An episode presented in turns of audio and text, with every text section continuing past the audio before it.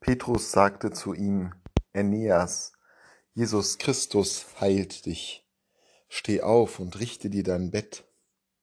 Sogleich stand er auf, und alle Bewohner von Lydda und der Charon-Ebene sahen ihn und bekehrten sich zum Herrn.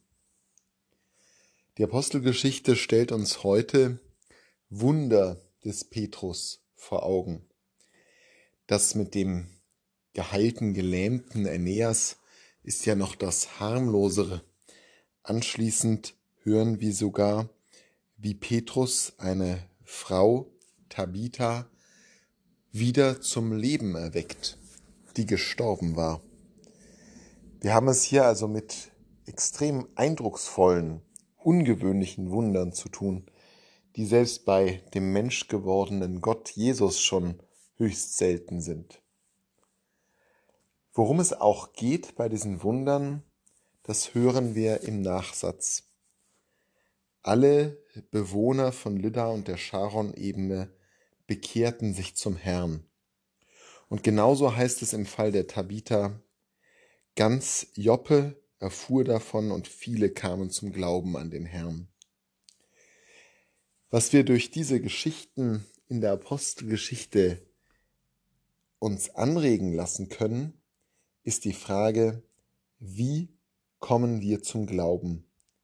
Was ist die Ursache dafür, dass wir uns zum Herrn wenden?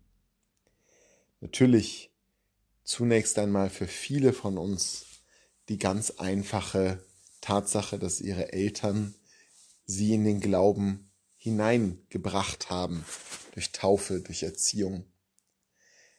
Und vielleicht die eine oder der andere, die sich erst später dafür entschieden haben, die also sehr viel genauer berichten können, warum sie sich zum Herrn bekehrt haben.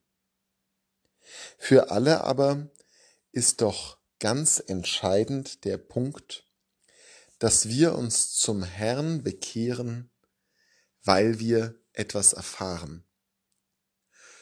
Jetzt sind derzeit nicht mehr so viele Krankenheilungen oder gar Totenauferweckungen zu sehen, ganz besonders nicht durch Angehörige der Kirchen. Aber wir können doch erfahren, wie Heil geschieht, wie Zerbrochenes ganz gemacht wird. Wir können mitbekommen, wie Leben geschenkt wird, vielleicht nicht im physikalisch-biologischen Sinne, aber doch in unseren Seelen, unseren Herzen, wie Menschen sich auch wieder beleben können durch die Begegnung mit Jesus Christus und seinen Nachfolgern, seinen Aposteln, Jüngerinnen und Jüngern.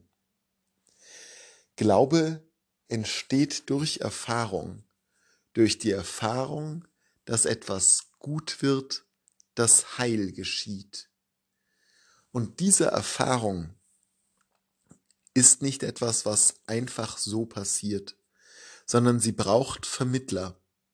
Und in diesem Abschnitt aus der Apostelgeschichte, den wir heute vor Augen geführt bekommen, ist Petrus dieser Vermittler.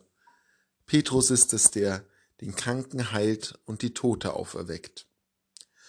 Und diese Aufgabe ist eben nicht eine, die nur dem Apostelfürsten zusteht, dem Ersten im Kreis der Erwählten. Das ist eine Aufgabe, die jede und jeder von uns hat. Auch wir sind gerufen, Heil zu bringen, Heilung zu ermöglichen, Leben zu entfachen. Auch wir sind gerufen, in die Welt hinauszugehen, in die Charon-Ebene in unserem Umfeld zu gehen, nach Joppe, das auch bei uns liegen kann, um dort zu zeigen, dass Jesus Heil bringt. Nicht unbedingt durch solche Wunder, aber doch durch die Wunder menschlichen Miteinanders, von Begegnung, von Achtsamkeit, Zuneigung und der Vermittlung dessen, was Jesus Christus ist. Er, der Heilmachung ist, Ganzwerdung und Leben. Menschen kommen nur zum Glauben, wenn sie ihn erfahren. Dass sie ihn erfahren, liegt an unserem Einsatz, an unserem Willen und an unserer Bereitschaft, zu Instrumenten Gottes zu werden.